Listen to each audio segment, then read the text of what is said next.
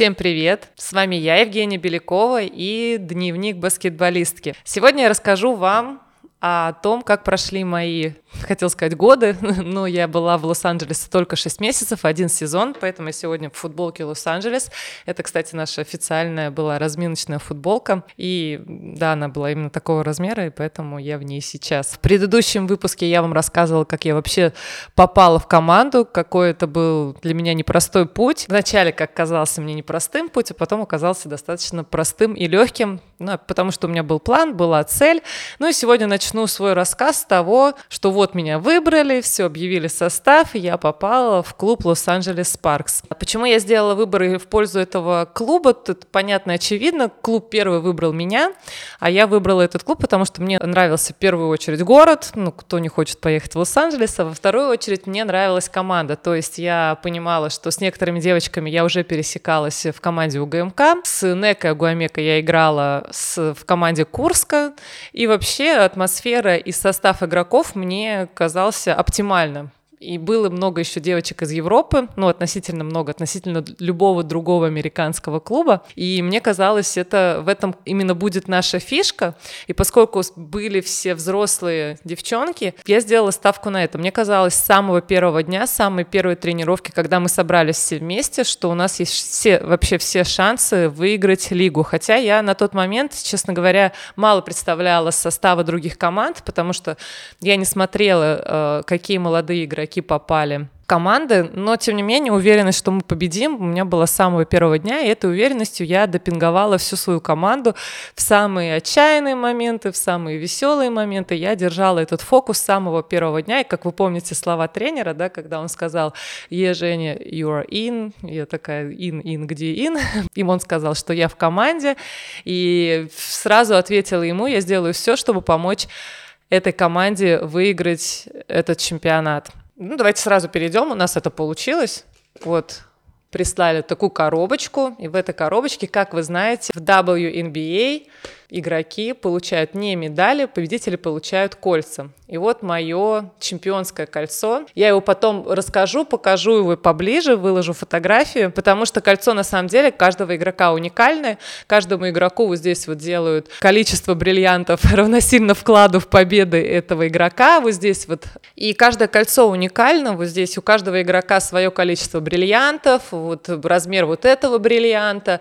И здесь гравировка с э, годом чемпионата, с моей фамилией, игровым номером, с рекордом нашего в течение всего чемпионата и внутри, но эти фотографии, конечно, особенно уникальные, э, лозунг э, и, наверное, это девиз нашей команды. Короче, вот такое уникальное кольцо у меня теперь дома есть. Давайте я его так оставлю, чтобы оно нас бодрило и напоминал, почему я рассказываю про Лос-Анджелес.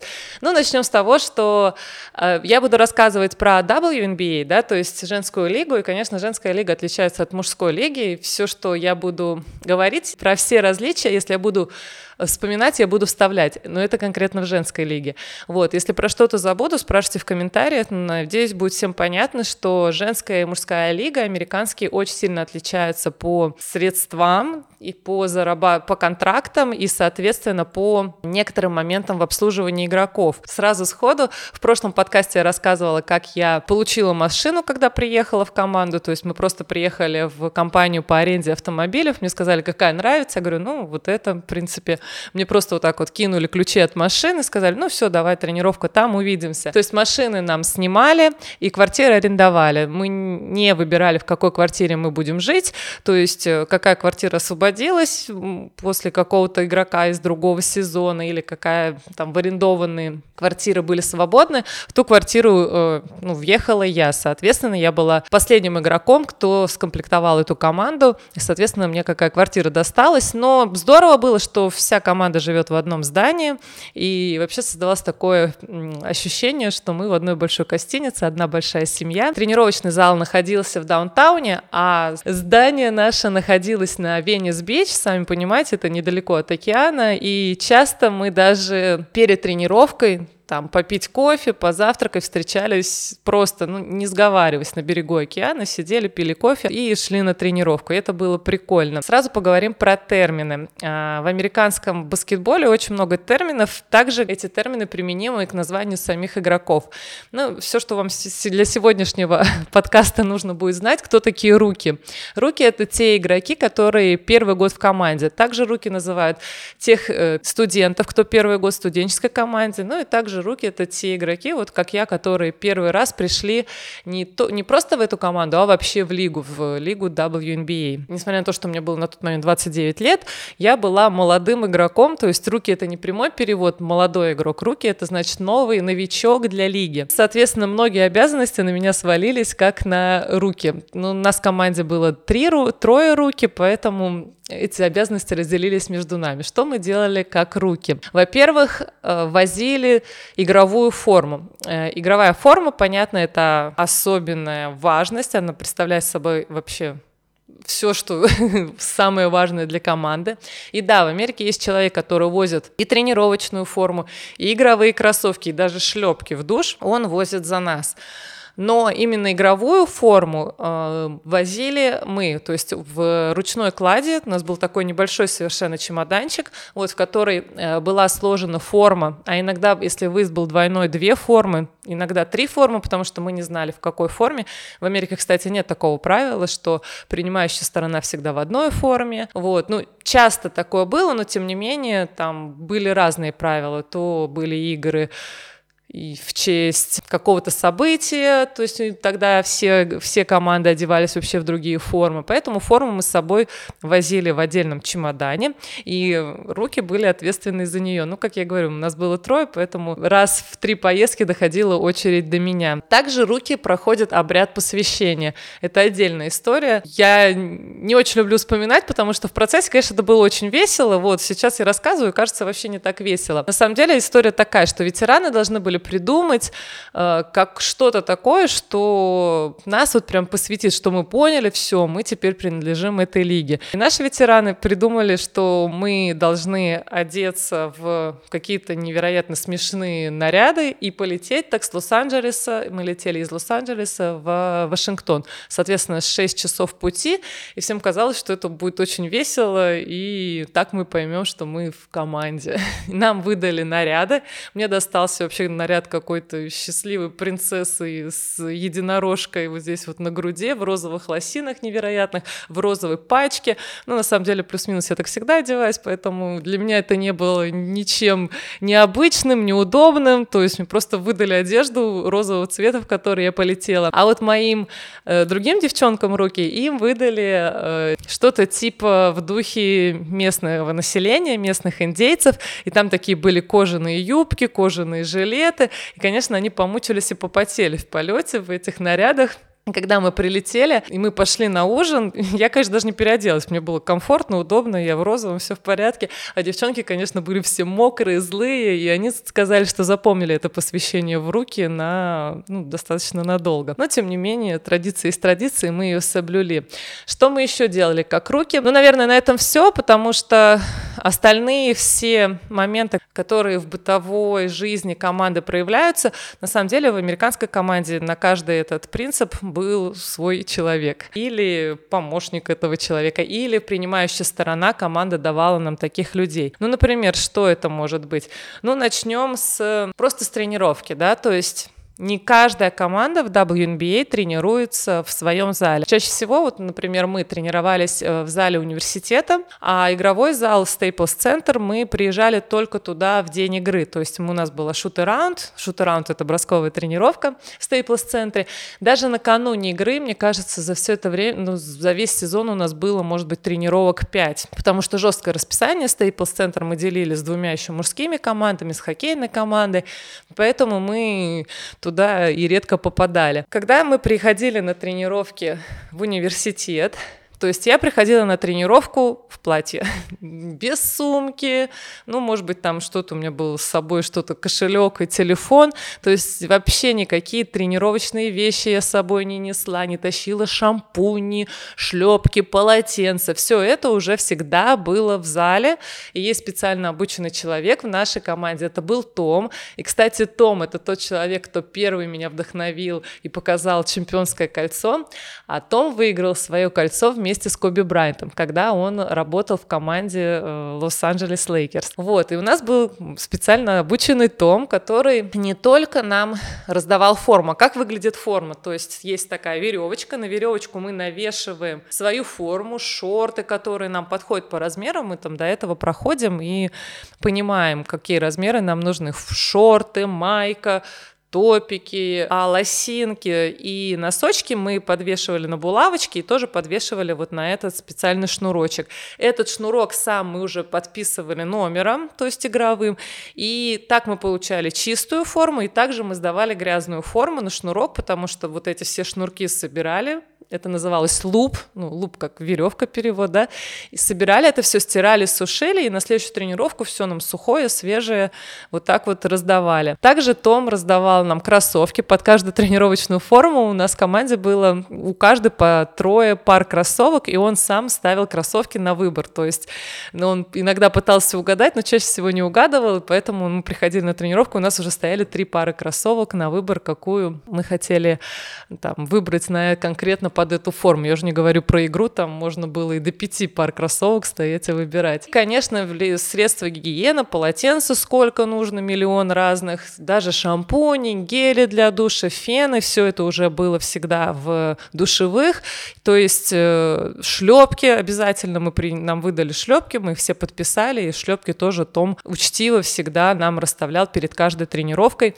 Вы спросите, были ли у нас свои раздевалки? Ну, это, наверное, удобно, оставил шлепки. Нет, у нас раздевалки всегда менялись, поэтому у Тома было очень много работы, но тем не менее за это мы его тоже очень любили, он очень сильно облегчал жизнь профессиональных спортсменов, как вы сами понимаете. Если у нас игра была на выезде, сами понимаете, Том везет с собой кучу формы на выезд, то есть мы не собирали свою игру, ни игровую, ни тренировочную форму, нам ничего с собой не надо было брать. Том все вез с собой. Перед тренировкой, например, мы приехали в отель, и нам надо там через час ехать на тренировку, Том стучался в номер и отдавал нам луп с нашей тренировочной формой или там игровой формой а уже в зале после тренировки собирал там, и там же они в зале, как правило, стирали. Или, например, после игры приходили специально обученные студенты, которые собирали нашу форму, разделяли, там как-то сушили, и потом нам ее готовили к следующему выезду или возвращали в Лос-Анджелес. Ну, короче, вот такой бытовой вопрос, как стирка формы, полностью закрыт в Америке. И он настолько закрыт, что можно было в любой момент сказать, ой, блин, Том, что у меня на коленке дырка, можно поменять. Тайсон, там, он такой, да-да-да, вот тебе такой размер, даже на выезде. Или, например, я могла сказать, блин, Том, жарко в зале, можно мне сегодня короткие тайсы? Он такой, да-да-да-да-да, вот тебе коротенькие тайсы. Или на игры, то есть мы, поскольку не понимали, в какой форме, и не, не знали, в какой форме можем играть э, игры, то есть мы, соответственно, не знали, какого цвета будут наши пододевка, да, мы это называем, там тайсики, маечки. И это тоже прикольно, потому что один раз мы играли вообще в желтых э, тайсиках, и мне это вообще показалось необычным. На тот момент в России я вообще не видела желтых тайсиков. Такая часть, она, наверное, подчеркивает весь профессионализм лиги, потому что реально у спортсмена вообще не болит голова насчет вот такого бытовой части формы. Ну и это освобождает на самом деле очень много времени, потому что ну, не надо дома стирать, развешивать, думать, в какую форму, в какой, какого цвета у нас завтра тренировка, в какой форме, не забыть да, свою игровую форму. Это клево. Ну, вернемся, что еще у нас было прикольное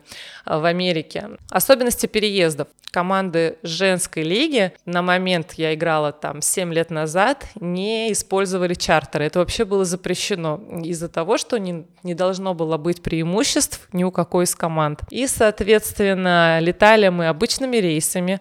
Лос-Анджелес находится, сами понимаете, это самая западная команда чемпионата, то есть у нас все перелеты минимум по 2 часа. И я отвечаю, за весь сезон, то есть за все 6 месяцев я ни разу не сидела у окошка или в проходе. Мне все время летала в серединке, как и вся моя команда в принципе. Я не знаю, почему так, но в этом плане моя команда была вообще непродуманная, и мне кажется, даже у местных игроков не было никаких карт лояльности э, авиалиний, и поэтому даже игроки более высокого роста, с больными коленями, спинами, тоже летали вот в таких неудобных креслах, э, на неудобных местах, такие длинные достаточно перелеты, ну, не случались, а все время были. И на регистрацию мы приезжали тоже всегда там за 2-3 часа. Никаких поблажек у нас не было, и это тоже меня удивило, потому что я играла и в московской спарте НК у нас были отдельные стойки регистрации, и нас там проводили быстро и отпускали, чтобы мы не стояли, не тратили свое драгоценное время на регистрацию на рейс. И в Курске там были такие, понятно, помощи. Ну, короче говоря, меня это очень удивило, что в WNBA нам никаких поблажек не делали на в перелетах. Что меня еще очень сильно удивило, э, в женской лиге на выездах никакие командные обеды, ужины, на все это нам давали 70 долларов в день. То есть э, мы могли прилететь, и, например, тренировка через два часа, как это было у меня. Я первый раз в городе, тренировка через два часа. Обычно в России профессиональная команда прилетает, если тренировка через два часа, автобус там будет за 40 минут до тренировки, соответственно, в это время у команды есть время покушать, и там объявлено, например, полник или обед, тогда-то можно прийти, подкрепиться, перекусить перекусить и поехать уже там не голодными на тренировку. В Америке такого не было. Часто я просто выходила в город и такая, блин, а куда идти, а где покушать? И, конечно, это меня смущало, потому что хотелось просто перекусить и идти отдохнуть после переезда и перелета, а потом уже с полной сил идти на тренировку. Но это не в Америке. В Америке такого не было. Также мне не нравилось, что не было командных ужинов. Это важно и до игры, то есть, получается, команда не собиралась до игры, каждый ел где кто хотел. Ну и также это важно после игры. Нам надо было искать, где покушать, а надо сказать, что мы были иногда в таких городах, таких как Талса, например, где там в 9 вечера вообще все закрыто, игра заканчивается в 10 вечера, и как бы выбора, где покушать, ну, а спортсмену надо набраться сил после игры, сами понимаете. Выбор вот этих мест был очень-очень ограничен. Как правило, работали это бары какие-то, пабы, там, где из еды супер пережаренные ребрышки, музыка громко орет, и мне это очень не нравилось, и как раз такие моменты мне не хватало командных ужинов, которые, как правило, в России все игроки пропускают после игры, потому что как раз-таки хочется куда-то сходить. В Америке таких мест было мало. Слава богу, у меня были очень крутые сокоманницы, и они постоянно мне рассказывали, ой, мы там после игры пойдем туда-то, вот это место будет открыто, вот там будет неплохо, пойдем с нами. И также я их терроризировала просто перед игрой. А перед игрой это было вообще неудобно, потому что, сами знаете, рутину, завтрак. Ну, кстати, про завтрак тоже не во всех отелях есть завтраки. То есть мы привыкли в России, когда команда приезжает, как правило, включен завтрак в проживание. В Америке таких отелей очень мало. То есть или за завтрак надо отдельно платить, но туда приходишь и ждешь еще, когда его приготовить. Соответственно, это надо закладывать время свое личное. Вот. Или вообще даже такой функции в отеле нету. Соответственно, ты утром встаешь, хочешь, хочется, понятно, элементарно просто кофе, там, два яйца и пойти на бросковую тренировку. Понимаешь, внизу завтрака нету. И есть только Starbucks через дорогу. Ну, это вся команда перед автобусом встречается в Старбаксе, и кто-то там берет, что есть на завтрак в Старбаксе. Сами понимаете, какой там завтрак не полезный полезный, с кучей сахара. Ну, что делать на тот момент? Вообще деваться было некуда. То же самое касается обеда. То есть после бросковой тренировки мы приезжаем к отелю, остается там буквально 3-4 часа до выезда на игру, и в это время хотелось бы просто перекусить и просто полежать, отдохнуть, подготовиться к игре. Но нет, мы идем искать в город, искать, где можно поесть. Садимся где-нибудь, ждем, когда нам приготовят пасту, там курицу, вроде простая еда, но в каких-то местах, я помню, мы ждали полтора часа наш обед, где-то мы так и не дождались, ушли, были уставшие, где-то мы просто не стали там обедать, потому что мы были такие уставшие и просто предпочли полежать и в том же Старбаксе потом перекусить что-то перед самой игрой. Ну и, конечно, вот эта организация, которая предоставлена чаще всего в европейских клубах и в российских клубах, она мне более симпатична как игроку, она облегчала рутину и подготовку к игре точно. В Америке меня это смущало, и я прям терроризировала всех местных игроков, где мы будем обедать, пожалуйста, там должно быть быстро, безопасно, хорошо, относительно полезно. Ну, понятно, что все вот эти пункты, найти их в Америке среди бела дня было относительно не всегда легко. Ну, ладно. Это что касается бытовых вопросов. Ну и важно еще рассказать про то, как мы жили. Руки как раз-таки всегда делили комнату друг с другом. Это правило такое негласное в Америке. И игроки, у которых контракты максимальные контракты, те игроки получали номера и жили по одному. Поэтому такой определенный стимул становиться крутым игроком в Америке, в американской лиге, и не делить комнату ни с кем, и жить одной. В следующей части мы поговорим о зарплате в WNBA, мы поговорим о том, почему все приходят такие нарядные на игры, и о правилах игры, что необходимо знать, когда приходишь на игру. До встречи! Лайки, лайки, чмоки, чмоки, огонечки.